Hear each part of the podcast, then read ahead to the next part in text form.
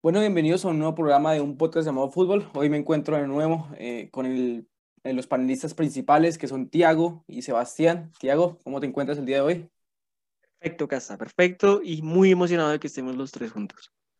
Y Sebas, hermano, el pijado, el campeón, hermano. Bastante feliz, feliz, feliz. Y ya esperando por esto. Tolima campeón, eso es. Bueno, entonces, eh, sin más que decir, empezamos con el capítulo, ¿no? Listo. El primer tema que nos acontece hoy es la Eurocopa, ¿no? Em, eh, pues las fechas que vamos a dar son de aquí a la fecha 2. Entonces, en el grupo A, Turquía perdió ante Gales sorpresivamente, 2 eh, por 0. Italia le ganó 3 por 0 a Suiza y se perfila como una de las candidatas quedando de primera y clasificada em, a octavos de final. Por el momento, Italia se encuentra eh, pues primera, segunda Gales, tercera Suiza y cuarta Turquía. En, Así ya quedó el grupo, Casta. Ya ese grupo lo podemos dar por terminado, ya tenemos dos clasificados, Italia, Gales y Suiza se clasifican a la siguiente ronda. Sorpresa lo de Gales, por ahí unos incrédulos no creyeron en su momento, pero pues siempre el tiempo se encarga de demostrar. Yo, yo la di por eliminada, yo la di por eliminada y lo reconozco, me sorprendió. Y Turquía sorprende más, creo. Turquía, la eliminación de Turquía sorprende mucho. Turquía, qué tristeza Turquía. Pero bueno, sigamos. Otro, grupo que, otro grupo que ya cerró es el de Bélgica, Dinamarca, Finlandia y Rusia. En la fecha 2, Finlandia le ganó 1 a 0. Eh, Finlandia perdió 1 a 0 contra Rusia y Bélgica perdió, eh, ganó 2 a 1 contra Dinamarca. Em, como esos grupos ya están definidos, primero quedó Bélgica, creo que no era de esperar, era de esperarse, ¿sí? Era la llamada a, ser la primera, luego Dinamarca, después Finlandia y por último Rusia. Eh, ¿Le sorprenden algo? Pudo haber sido el grupo más apretado hasta el último momento. Son sí, nueve, los... tres, puntos. Efectivamente. Y Dinamarca que se metió en la última fecha con esa victoria y ha ayudado claramente por, por el otro resultado. Bueno, por el grupo C. Ah, pero hay una sorpresa. Hazard volvió a jugar 90 minutos. Después, desde el 23 de noviembre del 2019, no lo hacía. ¿Y jugó bien? ¿Hizo algo bien? Eh, no mucho, pero Tal vez Que no le puedes pedir a Hazard que juegue bien y juegue los 90 minutos. Por ahora no. Poco a poco. Hay que exigirle. Poco a poco, pero viene de un calvario de lesiones a lo mejor pronto, la próxima temporada en el Madrid, pueda ser constante. Quizás retomar el nivel que tuvo en el Chelsea, difícil. Difícil. Pero, pero por lo menos que sea constante. Listo. Eh, para el grupo C, otro grupo que ya está completamente definido y eh, Países Bajos, una de las selecciones que nosotros dijimos que podía eh, perfectamente llegar a, a ser semifinalista, finalista, y lo revalidó ahorita mismo en la fase de grupos, eh, teniendo puntaje perfecto, eh, con grandes jugadores como Depay, Wijnaldum, De Jong. Entonces eh, hizo 9-9, le ganó 3 0 a Macedonia del Norte, Austria quedó segunda con 6 puntos, Ucrania luego con 3 puntos y Macedonia del Norte con ningún punto. Creo que Macedonia del Norte pues no tenía nada que hacer ahí los y todos lo dijimos que siendo su primera Eurocopa pues no se podía aspirar a mucho. Mm, pues sí, así es que hasta no, no podíamos esperar mucho de Macedonia del Norte, sin embargo, dio un poco más de lo que yo esperaba de Macedonia, porque esperaba que fuera todavía peor de lo que fue. Fue una selección que compitió en algunos minutos del partido, tuvo varias jugadas anuladas por fuera de lugar de gol, de, haciendo que no, no marcó ningún gol en su, en, su, en su primera presentación en la Eurocopa. Pero pues sí, eh, Holanda y Austria, la verdad, lo que esperábamos de ellos. Eh, quiero rescatar a David Álava de Austria. Jugó bastante bien y pues fue protagonista en los partidos de su, de su selección. Yo creo, a mí, vale. a mí me falta ver a Holanda contra un grande. Sí, yo también estaba pensando lo mismo. Es cierto que arrasó en la fase de grupos, pero por ejemplo con, contra Ucrania sufrió sufrió bastante. Em, ese partido incluso quizá por algún otro accidente lo pudo haber perdido y el empate también era justo para Ucrania. Um, me falta verlo contra un grande. Creo que las expectativas están bien puestas en Holanda, sin embargo, yo creo que le va a pesar, por ejemplo, contra una Alemania, una Italia, incluso creo que contra Italia se puede complicar bastante. Hasta con una Portugal. Hasta bueno, con una Portugal esperemos, porque ese grupo aún no está definido.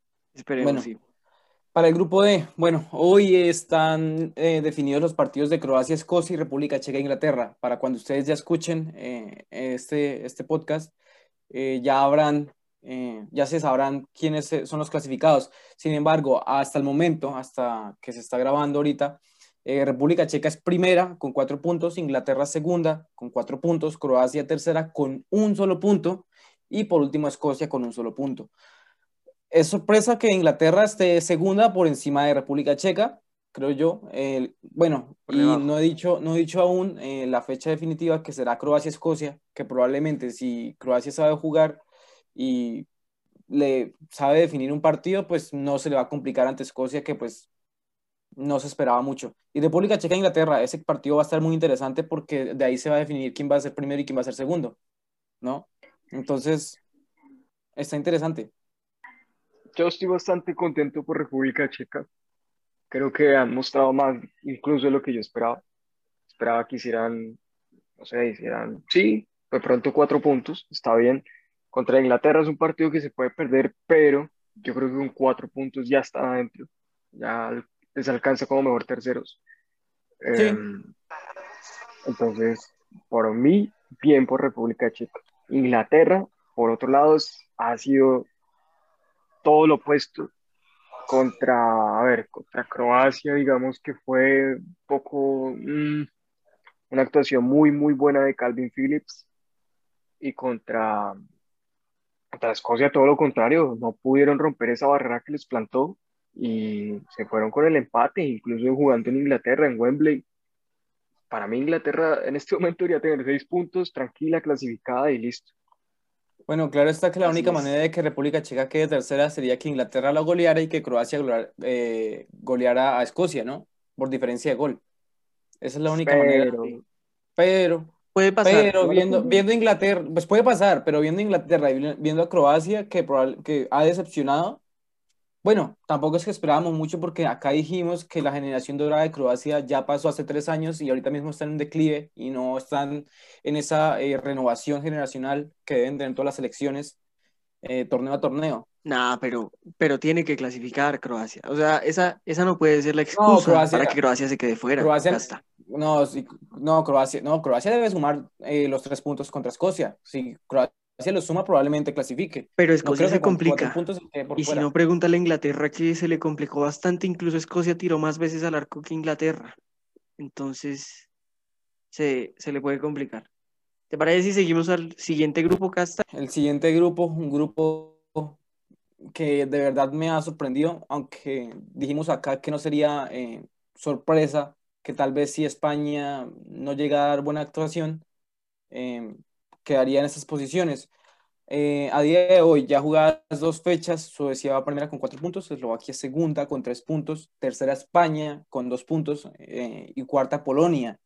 Yo creo que aquí esperábamos más de, del equipo de Lewandowski y, y, del equipo de Luis Enrique, ¿no? Estos dos, eh, Suecia y Eslovaquia, han sido la sorpresa de estos grupos, prácticamente no las poníamos de primera y segunda respectivamente.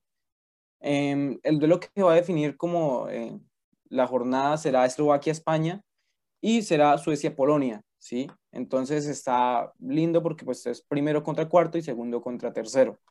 Eh, España tiene que sí o sí que ganar. España sí o sí tiene que ganar porque no puede aspirar a un tercer puesto. No puede aspirar a un tercer puesto. ¿Quién más para decirnos qué le parece España que Antonio Castaña? Bueno, Em, mencionaba España, yo quiero decir que ha sido la, y está siendo la decepción total de esta Eurocopa. Creo que ninguna de las otras 23 selecciones ha dado menos nivel de que se esperaba, tanto como España. Eh, yo, para mí, eh, no. Eh, si mañana no se clasifica España, Luis Enrique no debería ser cesado, debería él dimitir, cosa que ha dicho que no va a hacer y un juego muy pobre de, esta selección que mañana mm, debería ganar, pero, pero incluso hasta con el empate le puede valerle para clasificarse. Sí, eso iba a decir, ¿cuáles son los resultados que le deben eh, resultar a España para clasificarse, aunque sea como mejor tercera? Claro, ganando se clasifica 100% eh, y empatando en la mayoría de los casos se, clasificaría con, con, tres puntos, pero vamos, una imagen bastante pobre de, la selección española.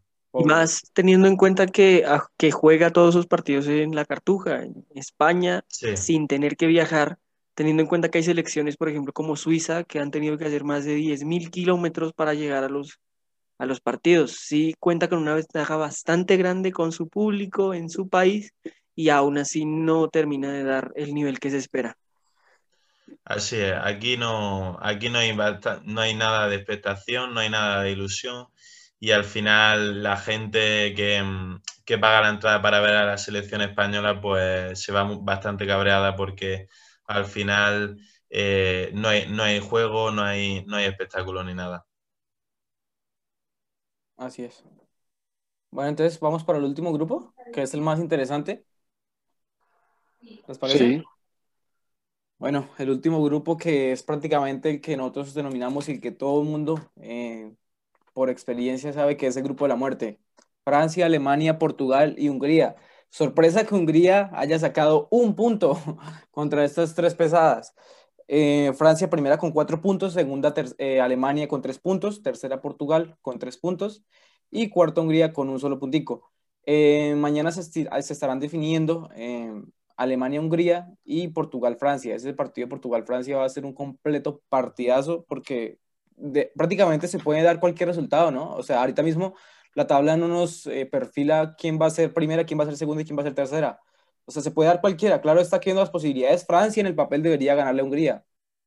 ¿No? Alemania eh, A Portugal, digo. Bueno, Alemania debería ganarle a Hungría, exacto. Y Francia, pues debería ganarle a Portugal, aunque de ahí se puede sacar un empate y Alemania podría quedar hasta primera. Sí, la verdad sí, eh, como dijimos todavía, llegan con oportunidades los cuatro de clasificar. Eh, fue un grupo bastante, es un grupo bastante, cerrado, en el que Hungría, a pesar de ser la selección más débil sobre el papel, le logra sacar un empate a, a Francia y como ya habíamos dicho eh, con Antonio en el anterior capítulo, casi, casi le saca el empate a Portugal. Estuvo a unos siete minutos de que ese partido quedara 0-0 y sí, Casta, la verdad, bastante difícil de predecir, aunque creo que Alemania le va a ganar a Hungría. Creo que tiene las armas para abrir ese cerrojo que proponen los húngaros atrás que parece impenetrable, pero creo que Alemania tiene las herramientas y que Francia y Portugal logran un empate clasificándose así las tres selecciones estelares de este grupo. Y por el bien del eh, aficionado, hágale, Antonio. Eh, bueno, no, estoy muy de acuerdo con lo que dice Tiago. Y bueno, hay que también comentar que el, otro día eh, victoria contundente de Alemania sobre Portugal. Muy buen partido de los alemanes, sobre todo eh, arriba, que tienen bastante dinamita.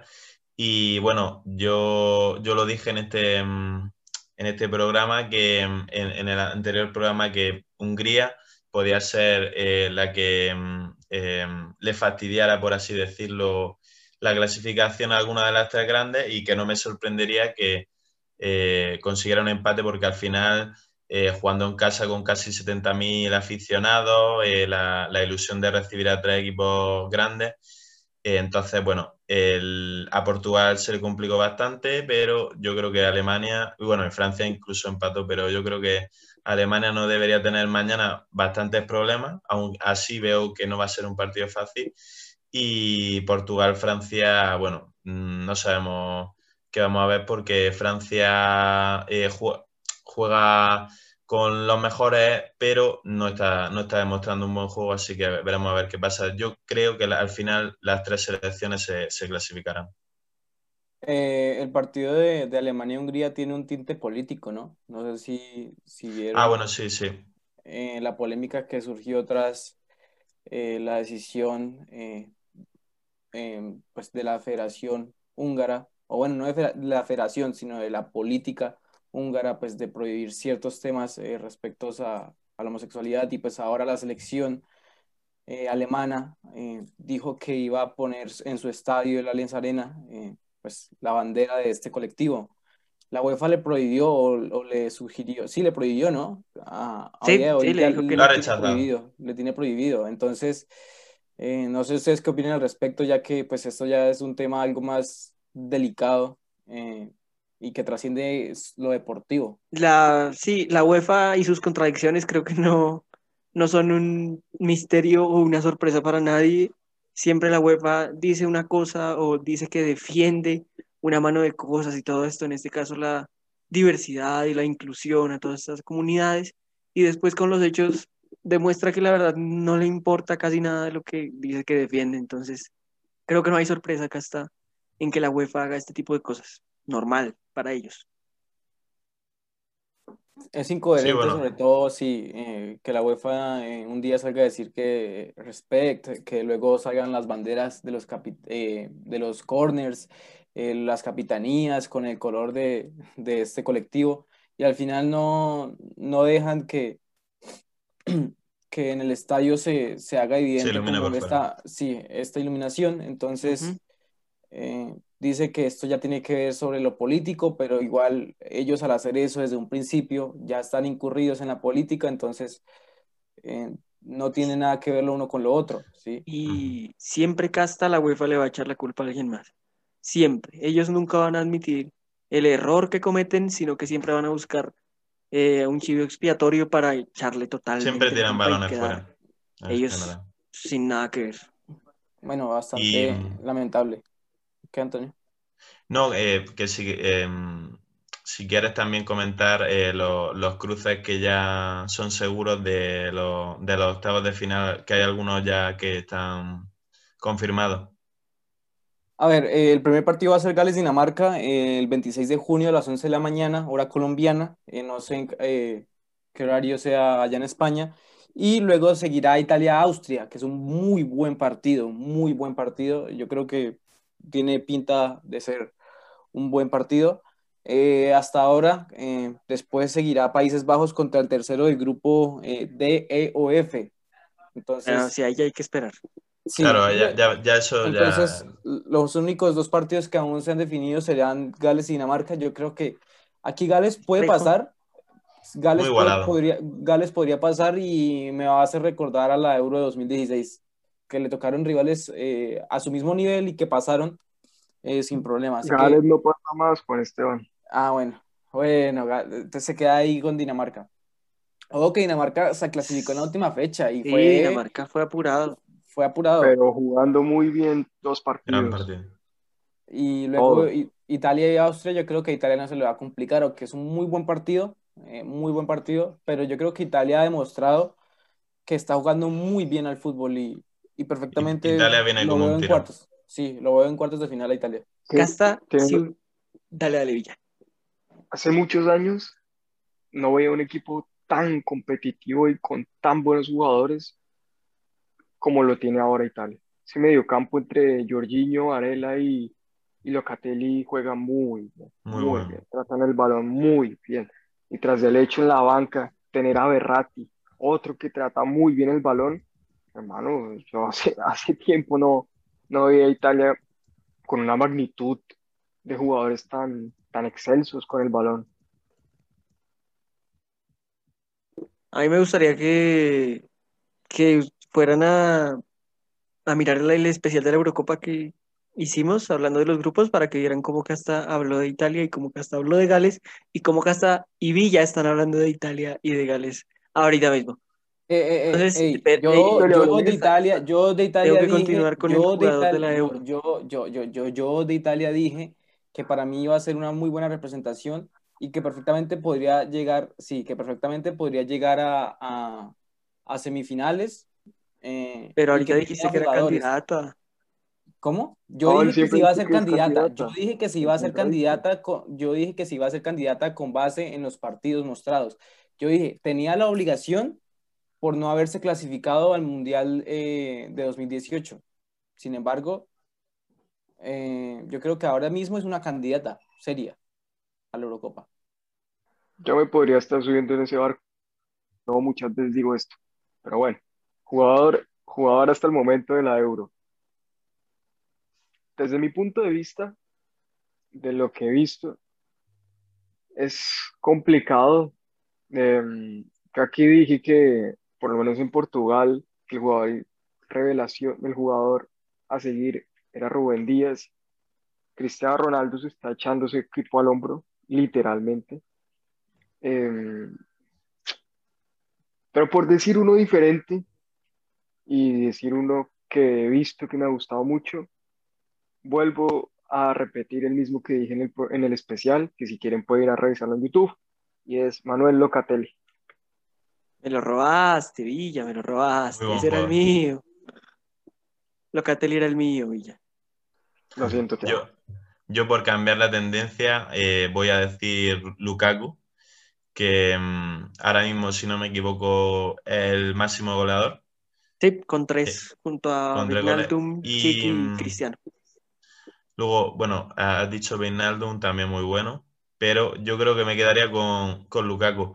Y otro jugador que es verdad que no está siendo el, pero me ha, sorprendido mucho para bien, eh, el de la República Checa, eh, gran jugador. Sí, así es. ¿Y Casta? Em, es la primera vez que estoy de acuerdo con, con el Pijao y con Tiago. Pues la verdad, ha sido muy buena representación del jugador italiano y, me ha gustado mucho. Tremendo jugador. Aquí terminamos con Europa, aquí terminamos con la Eurocopa y nos despedimos de Antonio. Antonio, gracias por venir hoy nuevamente, hoy gracias por acompañarnos.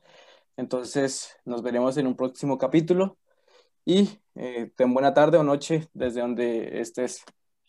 Un gracias, placer. Antonio.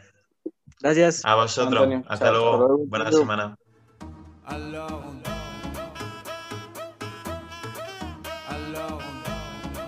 Bueno, listo, ahora sí, eh, el torneo de selecciones más antiguo del mundo, la Copa América, eh, ya prácticamente para la siguiente fecha se va a estar definiendo lo que va a ser eh, los cruces de cuartos de final y cómo van a quedar los equipos. Entonces no sé si el Pijado me tiene ahí el informe de cómo van hasta el momento y los resultados. Bueno, los resultados, Casta, complicado tenerlos, creo que Villa los, los puede buscar. Mientras te digo cómo van los grupos, y que nos empieza a dar un poco un, un bosquejo de lo que puede ser los eliminados y los, bueno, el eliminado de cada grupo y los clasificados.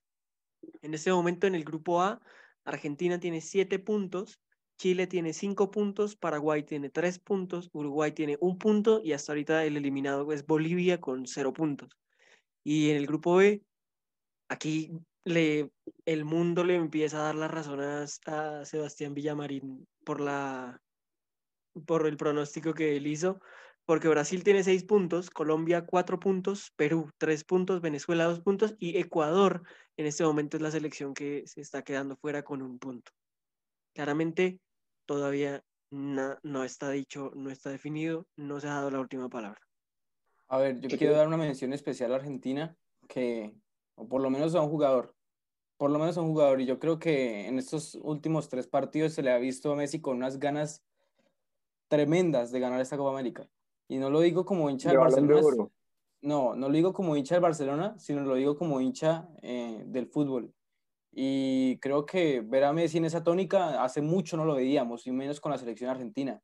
¿sí? Eh, Messi ganas de ir por el balón de oro. No, ganas por el balón de oro. No, no, Messi ahorita mismo no le importa el balón de oro. Messi lo que le importa es ganar la Copa América. Y, y, yo siento que ahorita mismo eh, la única selección eh, que está, pues bueno, en el papel y, ahorita mismo es Brasil, es la única que le puede eh, ganar a Argentina en esta Copa América. Pues Casta, creo que estás teniendo una visión muy sesgada yo quiero, de Argentina yo quiero, Yo quiero, reconstruir, yo quiero reconstruir esas palabras. Brasil es la única que le Argentina que le puede ganar ahorita mismo Argentina, sí. O sea, que Argentina. Argentina ahorita mismo está por debajo de Brasil. Argentina ahorita mismo está por debajo de Brasil. todos, todos, todos, Por eso mismo, por eso mismo. Pero yo creo que después de Brasil viene Argentina y por eso mismo Argentina. No, no. Uruguay ha sido una gran decepción. De Chile no, me lo esperaba. De Chile no me esperaba que fuera, y menos de Paraguay ahí. Pero, pero Colombia, con lo mostrado ante, ante Perú, me dejó mucho que desear. Espérate, espérate, espérate, espérate. Espérate que es que ahorita Estamos en el grupo A, diciendo listo. que Argentina está por encima de todas las elecciones, menos de Brasil. Y creo que el último juego de Argentina fue bastante bueno. No, no te voy a decir que no. Pues un, un Contra Uruguay un poco fue bueno. discreto, Contra Paraguay también fue muy bueno. pero Argentina estaba jugando muy mal Juan Esteban Castañeda. Hasta que Scaloni Con- decide meter, que para mí es una buena solución al problema que estaba teniendo, mete otro mediocampista y se vuelve un poco más segura, pero es que Argentina no estaba jugando muy bien. No, Argentina, Argentina no venía jugando bien. Es más, en la última fecha eliminatoria no jugó bien. Sacó solo dos puntos de nueve. No, ni los dos partidos anteriores por Copa América jugó bien. Pero contra Uruguay para mí jugó bien. Y, y para, contra Uruguay le peleó, le peleó como juega Uruguay, con garra. Porque el partido era, era así. El partido era cerrado y el partido era de choque. El partido iba a Pero ser. muy poco. El partido, es que el partido, el partido se planteaba para eso. Es que Uruguay te plantea eso. Uruguay Pues todos los partidos contra Uruguay sí, se por plantea eso, eso. por eso. Y entonces no puedes esperar tampoco que sea un juego revistoso cuando el, el otro equipo te plantea puro choque, puro choque, choque, y pues los argentinos también te chocan. Pero son Entonces, Argentina, Casta. por Para eso mismo, considerarlos ahorita por eso- mismo por encima de esas elecciones, tienen que jugar. Pues por encima de Uruguay no lo veo, y menos ahorita mismo. Por encima de Paraguay tampoco. ¿A- ¿Argentina? Sí. ¿No Ahí la digo, ves? Sí, sí, sí, sí las veo, perdón. Sí la veo por encima de, de Paraguay y de Uruguay. Hasta tú mismo te estás diciendo que lo que estás diciendo es bastante ridículo. Eh, lo dije, lo dije mal, perdón. Pero apuradito contra Chile que no ha podido, no ha podido ganar, pero Chile no está por encima de Argentina. Pues no, porque están casi iguales. Por eso mismo están casi iguales. Pero ahora me vas a venir a decir que Colombia está por encima de Argentina. No, no, es que yo no Colombia creo- es inferior. está hablando de Colombia. sí, sí. Aquí nadie está hablando de Colombia. No, Nadie listo, listo, listo. Colombia. Pero por eso, entonces, ¿cuál es el único equipo que está ahorita mismo por encima de Argentina? ¿O cuáles son los equipos que están por encima de Argentina? Ahorita mismo en Copa América. Brasil. Pues, ahorita mismo en Copa América ninguno. Brasil. Brasil, por eso, y eso es lo que estoy diciendo. Brasil No, es no, la no, única no, que no, le no, puede- pero es que tú estás diciendo que lo único que le puede competir a Brasil es Argentina. Yo no dije que el único que le podía competir a Brasil era Argentina. Sí. Que, Dijiste le que, el único podía que le podía ganar a Argentina era Brasil. Ah, no, el único que le puede ganar a Argentina era Brasil, sí. Sí, competir es diferente a, a- competir es diferente, competir es diferente. Pero con tus palabras, con tus palabras estás diciendo que Argentina en este momento está mejor que Brasil. No, tampoco. Claro. Si No, que porque si lo dijera, si lo dijera, diría que Argentina le podría ganar a Brasil. Y yo siento que Argentina no le puede ganar a Brasil. Bueno, grandes malentendidos en este programa. Fijado, no estás entendiendo lo que estoy diciendo, hermano.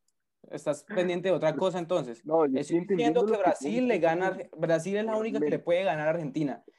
¿Sí? Estoy diciendo que Bra- Brasil es la única que le puede ganar a Argentina, es porque. Brasil para mí está por encima de Argentina.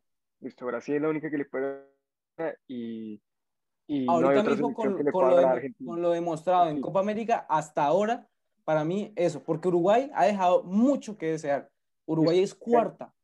Y te, te vuelvo a preguntar, ¿hay otra selección que le pueda ganar a Argentina? No, Ahorita mismo no Brasil, creo, tal vez en, no, en el papel no, en el papel no. del papel no. En el Pero- papel es donde más le pueden ganar a Argentina, Juan Castañeda. Yo creo, no, en el papel no. Durante Uruguay es men- Uruguay para mí es inferior a Argentina porque no tiene a Lionel Messi.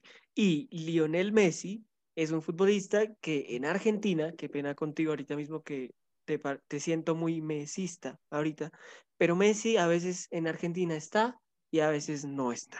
Tengo ¿Cómo que reconocerte que en estas fechas ha sido el mejor de, de. Argentina y ha estado. tirando del carro todo el tiempo. Y a Es que veces, eso es han- lo que- y a veces eso ha parecido que sus compañeros no están a la altura de él. Eso es lo que estoy hablando. Yo estoy hablando Sí. contexto Copa América. Sí, Pero el es- juego, y estoy razón. hace falta Estoy diciendo- Juan Esteban. Como Pero- equipo Argentina todavía no funcionó hasta ayer contra Uruguay. Y Y eso, además, que fueron siendo, ratos, ni siquiera fue Hasta todo ayer contra. Uruguay. O sea, ayer jugó Uruguay-Chile. Eh, hasta ayer contra Uruguay, hasta la última, ayer contra Pa- Paraguay, Paraguay, Paraguay. Contra Paraguay. Y sí, eso, estoy, eh, estoy de acuerdo con Villamarín. De hecho, y más teniendo en cuenta el, el historial de cómo es Argentina, de que cuando crees que está en un punto muy alto de su juego, de repente llegan y salen con un chorro de babas en el Es campo. que perfe- sí, es que nos lo ha demostrado en la Copa Teniendo en cuenta 2015 eso, Casta, 2016. no veo tan claro que Brasil sea la única que le pueda ganar a Argentina. No lo veo tan claro, y menos sobre el papel. Menos sobre el papel. Esta selección argentina es la Argentina menos intimidante en el papel que yo he visto. Es la menos intimidante, claramente. Sí, porque han habido selecciones que son pff, tremendos equipazos y que perfectamente le jugaban de tú a tú a, Argentina, a Brasil, ¿sí?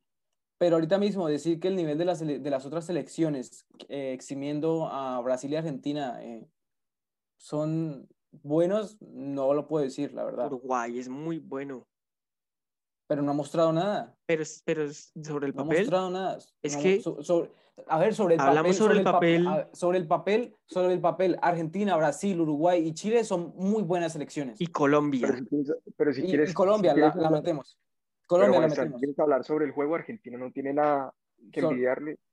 Perdón, los demás no tienen nada que enviarle a Argentina. Nada. Pero, nada. pero que no han demostrado. bien. Chile no ha jugado bien. Uruguay ¿Cómo que no ha jugado bien. Chile se ha jugado bien, Juan Esteban. Chile no ha jugado bien. Uruguay no ha jugado bien. Que no. Chile contra En el otro grupo, en el otro grupo, Bolivia bueno, sí un pues estamos hablando del grupo A, pero contra Argentina también. De no haber sido por ese gol de contra Argentina, Chile contra Argentina, Chile siempre, contra se Argentina. Chi- Chile siempre le saca cara a Argentina. Siempre. Chile, bueno, listo. Contra Argentina listo, siempre le saca cara a Argentina. Contra Bolivia jugó muy bien. Contra Uruguay también jugó Pero bien. es que jugar mal contra Bolivia, jugar mal contra Bolivia, pues ya me va a decir usted, ¿no? Ya me va a decir usted que Paraguay jugó mal contra Bolivia. prácticamente. Paraguay, Paraguay jugó mal contra Bolivia hasta que le expulsaron al jugador a los bolivianos. Exactamente. Pero para Paraguay, Paraguay no está al nivel de las cinco mejores selecciones dentro del papel. No, pero estás, No, Y- pero, es que estás pero no estás, por eso, estás por poniendo eso, palabras en la boca de Villa. Por eso. Ajá. Pero es que tú estás diciendo, ay, Chile jugó bien contra Bolivia, pero como no va a jugar bien No, contra Bolivia, sí se supone que se jugó bien supone contra que Argentina. se Contra supone que Argentina. Pero contra acabas de decir también que contra Bolivia también, pues como no va a jugar bien contra Bolivia, hermano. ¿Y Es que Bolivia- qué raro eso? Bueno, bueno, señores, ustedes están Bolivia es una agarrados. sele- Ese debate Bolivia- está interesante, Bolivia pero es una selección que no Casta. tiene jugadores en el fútbol exterior. Casta, No Casta, No pasa nada. No pasa nada. pasa Casta, nada. Villa, les propongo que cambiemos de tema, que cambiemos de grupo y que hablemos de algo que nos compete un poco más, que es nuestra querida Colombia y nuestro querido nuevo técnico Reinaldo Rueda, que ya hay muchos que están pidiendo la cabeza de Reinaldo. ¿Qué Ah, sí, esto? Creo eso que- es ilógico. Creo que es populismo puro solamente por el hecho de, de las declaraciones de James Rodríguez. Es puro populismo por las declaraciones de James Rodríguez. He visto, he visto varios que se están subiendo al carro de, al barco, al bus del señor James Rodríguez. Por el resultado. A mí, a mí no me importa el resultado. Eh, yo no soy resultadista. Lo que vi contra Venezuela fue muy bueno. Lo que vi Pero contra, contra Perú fue muy malo. Villa, contra Perú fue muy malo. Contra Perú fue muy malo. Contra Perú fue muy malo. Fue malísimo. Y ahora Pero- tenemos que bailar con la más fea. Sí, pero lo de Venezuela y Ecuador fue muy bueno. Las dos fechas de eliminatoria también fue muy bueno. Bueno, fue bueno. No muy bueno, fue bueno. Pero y todo es en James Rodríguez. hay que Entonces, dejar en claro, Para mí se está construyendo un equipo sí, sin James Rodríguez, sin Falcao. Para Pero- mí es lo pero- que pero- mejor ha hecho Colombia en estos últimos años, porque Colombia también tiene que aprender a jugar como equipo. Y es lo que siempre he venido resaltando, como sí, pero equipo. Villa, eh, Colombia te no tengo- jugaba como te equipo. tengo una pregunta, te tengo una pregunta. Eh, Reinaldo Rueda ha hecho muchos cambios partido tras Está partido. cogiendo la Ha Copa hecho América de experimentación. sí, de experimentación.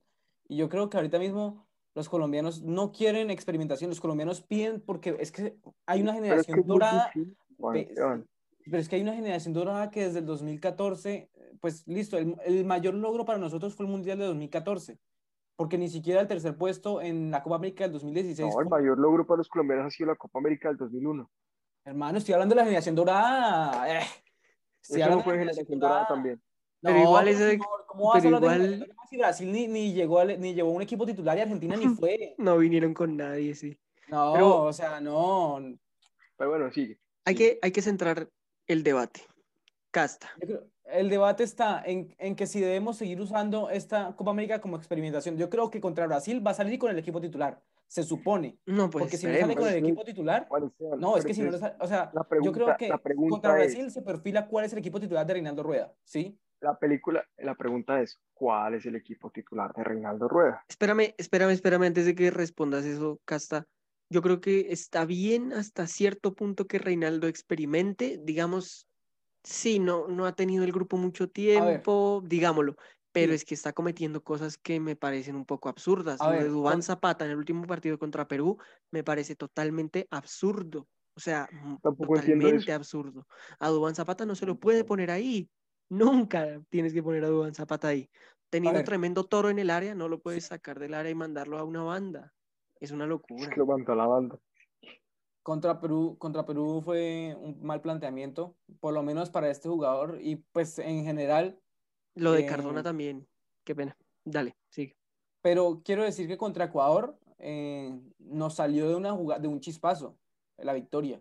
Claro, todo, sí. todo, el, todo el trámite del partido no se vio una Colombia vistosa. ¿Sí? Y claro, hay que decirlo porque contra Argentina, de Argentina a Ecuador, hubo siete pero Por lo menos, pero por lo menos Juan Esteban contra Ecuador, Colombia defendió muy bien.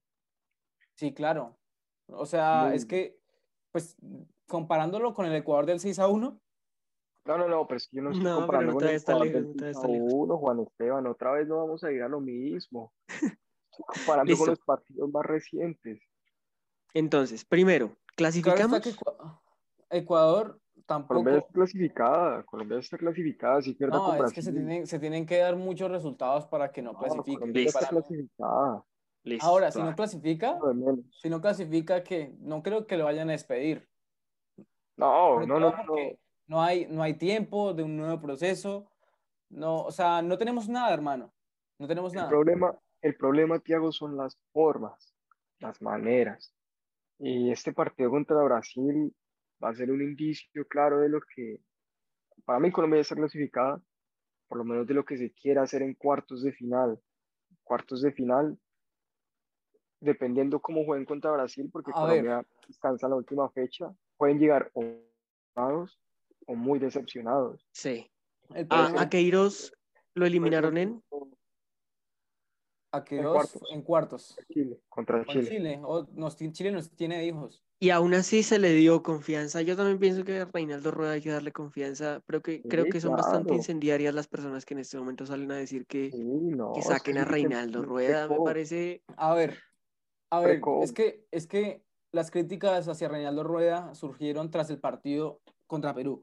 Porque yo veía los comentarios que no me vi el partido contra Venezuela eh, por situaciones extrafutbolísticas, pero yo me vi los comentarios de la gente y decía, bueno, son muy hipócritas las personas que dicen como eh, que se jugó mal, que debía haber ganado, porque pues contabas con el, no contabas con que ese sería el día de Wilker Fariñez, con que ese sería precisamente eh, el partido en el que se iba a lucir, pero que Colombia había jugado muy bien y que no se le podía criticar nada a Reinaldo Rueda. Ahora, las críticas contra Perú sí son perfectamente aceptables porque se jugó muy, muy mal. Y yo quiero destacar que la defensa ahorita mismo es un coladero, es un coladero completo. Y lo había dicho antes, antes lo había dicho, bueno, mejoraron con respecto a, en la fecha eliminatoria, pero ahorita mismo, no. Ahorita mismo, eh, yo, lo llevo diciendo desde hace mucho tiempo, ¿sabes? Es muy mala. Es malísima. Entonces hay que darle la oportunidad a, a Oscar Murillo. Por lo menos Oscar Murillo Oscar Murillo contra Ecuador jugó bien. Muy, muy bien. Oscar Murillo contra Ecuador jugó muy ¿Cuáles son sus dos centrales contra Brasil, señores? Para mí debían ser Oscar Murillo y Danson Sánchez. Pero es que son del mismo perfil, ¿no? No, ah, no, Oscar, Murillo, son, Oscar Murillo es izquierdo, sí, y Davinson Sánchez es derecho. Sí, se la compro a Oscar Murillo y Davinson? Un jugador que no me ha gustado en lo absoluto, no me ha gustado en lo absoluto es William Tecillo. Hermano, ponerlo de lateral cuando es un central Exacto, ese es el problema de sí. No, no, no sé qué estás eh, haciendo Reinaldo Rueda con eso. No sé qué está haciendo Reinaldo. Y otra cosa, otra cosa que quiero destacar, que eh, Zapata no la mete. O sea, listo, contra Perú te lo acepto. Contra Perú te lo acepto. Contra Perú te lo acepto, sí, porque no estuvo, pero es que Duan Zapata, el planteamiento también se le ha, se le ha surgido para que Duan Zapata se nutra. Claro está que contra Ecuador eh, pues fue titular eh, Borja, ¿no? Esto, Borja y, y, Borré, ¿sí? Pero es que cuando entra Duván Zapata, no, o sea, es como esos jugadores que juegan muy bien en Italia, en su club, y con la selección no, no ha demostrado nada. Y... Pero con la selección venía jugando bien. Pues no, No, en esta no, para mí con la selección Copa no, América, no, para mí con la selección, sino en esta Copa América, pero por ejemplo en la última Copa América, Duván Zapata estaba, estaba casi haciendo olvidar a mucha gente de Falcao. ¿estás Sí, sí, hablando de sí. hace, estás Así hablando de es. hace dos años? Tienes razón. Por Y tú eso, Tienes pero no me pero estás hablando de hace dos años cuando ahorita me no, criticabas pero por, el, por, de- por hacer el comentario contra. Ecuador. Esteban, te hablo del año pasado. En el 6-1 contra Ecuador, Duván Zapata el único- fue el único jugador de Colombia que sacó la cara. Ninguno. Bueno, sí, complicado, complicado eso. Yo creo que el partido contra Brasil sí va a ser como la, la prueba definitiva de, de a qué juega y cómo juega ¿Y el equipo de juega? Reinaldo. Creo que contra Venezuela se hizo un buen partido, se tiró muchísimas veces, Fariñez estuvo enorme, pero aún así hay que, de- hay que, eh, Hay que que de decirlo, que nos costó ganarle al segundo o tal vez tercer equipo de Venezuela. Nos, o sea, ni- no le pudimos ganar, no nos costó, sino que no le pudimos ganar. Entonces creo que con Brasil va a ser como una buena prueba, una- un buen sí. medidor como de para qué estamos. Y considero, considero que sí, el arquero puede estar en sus mejores noches, perfectamente. Pero yo creo que también, eh, después de darle créditos a- al arquero contrario, también hay que exigirles a nuestros delanteros y exigirles eh, que la metan, hermano. Porque Pues es que sí. no, no, no, patean bien. Y sobre Delantero todo como- lo digo sí. por Duván Zapata. Sobre todo lo digo por Duván Zapata, porque dio unos tiros ah, muy flojos. Muy Pues flojos. que tuvo unas dos o tres que le atajó bien Fariñez y una clarísima que la mandó por encima, no, que generalmente esas las mete. Bueno, muchachos, eh, A un panorama bastante difícil, pero tenemos que hablar un momentico. Villa, por favor, del campeón. La última cosita. Una última. última, antes de ir con el campeón, con el supercampeón. Eh, yo solo espero contra Brasil que Colombia deje el miedo y salga a jugar. Sí, ya. Que no salga Ya, como Colombia contra tiene que salirle a Argentina, jugar. contra Argentina que salieron con tres volantes y luego tuvieron que corregir con la entrada con Muriel. Yo solo quiero que Colombia salga mañana contra El Brasil complejo de inferioridad, el complejo de inferioridad nos ha costado contra Brasil en 2014, eh, contra Argentina. Entonces yo creo que ya sí, hay que jugarle sí o sí a, Argent- a Brasil, sí, sí o sí a Brasil. Así estoy completamente de acuerdo con Villa. Ya no tenemos nada que perder, hermano.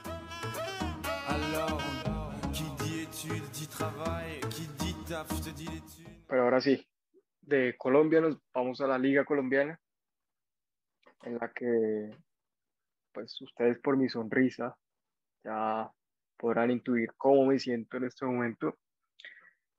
Y pues yo les quiero hacer una pregunta, aunque para mí es muy obvia, y si Tolima fue el justo campeón. Sí, Colom- Co- Tolima, eh, iba a decir Colombia. Tolima viene eh, revalidando su nombre de ser el nuevo grande del fútbol colombiano. ¿sí? A Tolima no lo teníamos como un grande del fútbol colombiano hasta hace unos años. ¿sí? Tolima uno- era uno de esos equipos eh, que prácticamente daba sus chispazos en cada año, eh, daba algo bonito que desear, pero últimamente, eh, tal vez en unos 5, 6, 7 años, eh, ha venido demostrando que Tolima es un muy buen equipo y prácticamente yo lo pongo ya eh, en la mesa de los grandes del fútbol colombiano, no históricos, pero sí los grandes actualmente. Sí, claro, es que Tolima es un del Eh, fútbol colombiano. es justo campeón y no sorprende a nadie que el Tolima haya, qued- haya quedado campeón y que haya llegado a, a esas instancias finales. Ya deja de ser sorpresa porque es un equipo que tiene eh, muy buena estructura, una nómina carísima que paga eh, demasiado en sueldos. Villa, si me puedes confirmar este dato, creo que es la segunda o tercera nómina más cara del país. Entonces es como no, datos que no sorprenden a nadie. El Tolima eh, queda campeón, eso sí, eh, gasta. Quiero que por favor confiemos en que el Tolima sea el equipo que en la próxima Libertadores nos dé buenas noticias y una buena imagen frente al país porque estamos cansados de sacar grandes, porque tenemos equipos enormes aquí en Colombia. Millonarios es un muy buen equipo, Gamero ha construido algo impresionante y es el claro candidato para el próximo semestre. Junior es un equipo que es un equipo millonario que tiene jugadores que nunca eh, pensamos ver en nuestra liga local.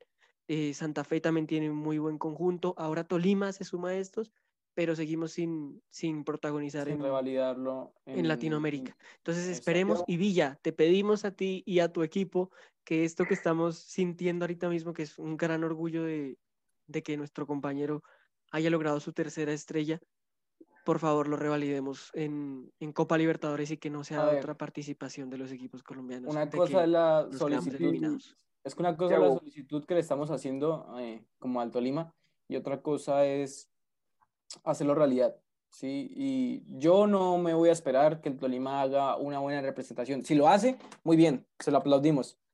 Pero ya creo que el fútbol colombiano ha demostrado que no está en nivel de torneos internacionales y perfectamente ya es de esperarse que, que para el próximo año, para este año, eh, quede eliminado. Pues Juan Esteban, yo, a ver, primero respondo a Tiago, segunda nómina más costosa, que es el Junior, claramente ayudado por Hamilton Campas, que costará sus 10 millones de dólares. Eh, y en cuanto a torneos internacionales, a ver, Tolima, yo creo que Tolima puede llegar a cumplir un buen papel si se mantiene la nómina. Un buen papel es llegar a octavos de final. Eh, Más allá de eso, Juan Esteban, creo que el fútbol en Sudamérica se ha ido equiparando un poquito más. Por eso es que le tengo tanta fe a los equipos colombianos, no solo al Tolima. Creo que un colombiano es capaz de llegar, no fácilmente, pero sí es capaz de llegar a, por lo menos a semifinal o final de la Copa Suramericana. En Libertadores, claramente ya necesitas tener un poco de esa mística futbolística. Que no la tiene ningún equipo del fútbol colombiano. El único equipo que la tiene es. Atlético Nacional y no lo demostró. pero la puede llegar a tener. La puede llegar a Pero tener. ¿cuánto nos faltará para eso? No creo que el otro, no creo que el otro, el otro torneo aunque sea. estoy siendo pesimista, claro, estoy siendo muy pesimista, o no sé si pesimista o realista, ¿sí? Porque estoy basándome eh, en lo demostrado en las últimas competencias. No, puede que sea realista, Juan Esteban, porque basado en los últimos años ha sido muy mal, muy desastroso. No tener, no tener ningún equipo. Pero es muy malo, final. es muy malo hablar de que un logro para el fútbol colombiano sería llegar a octavos de final. Es malísimo. Y yo no creo que un logro llegar a octavos de final. No, para mí.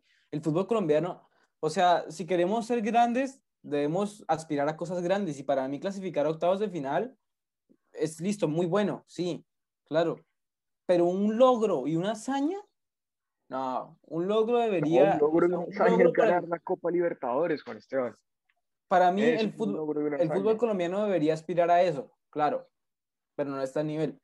Yo creo que primero hay que clasificarse No, Juan Esteban. Primero, grupos, primero, cuarta, primero, hay, primero hay que solucionar los problemas internos. institucionales, políticos, y después quizás se pueda pensar en eso, aparte económicos, claramente. Pero mientras todos esa, toda esa cantidad de problemas existan, es difícil, es complicado.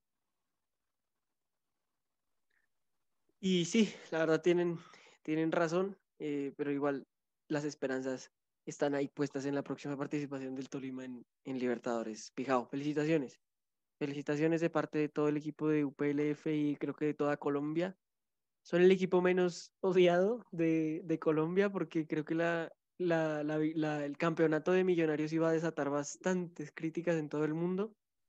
Eh, Tolima hizo que eso se apaciguara y que todos sintiéramos un poquito de felicidad de ver a un equipo que es del pueblo, de los pequeños, que surge como entre los grandes, se alza, se hace un nombre que ya le ganó a Cali, a Nacional y a Millonarios en sus casas, ya les quitó una estrella, les quitó un campeonato y que es un equipo que nos demuestra a, a los demás, Casta, Bucaramanga y al Pasto, de que se puede, de que con trabajo, con organización y sí, con, con Con orden, un proyecto.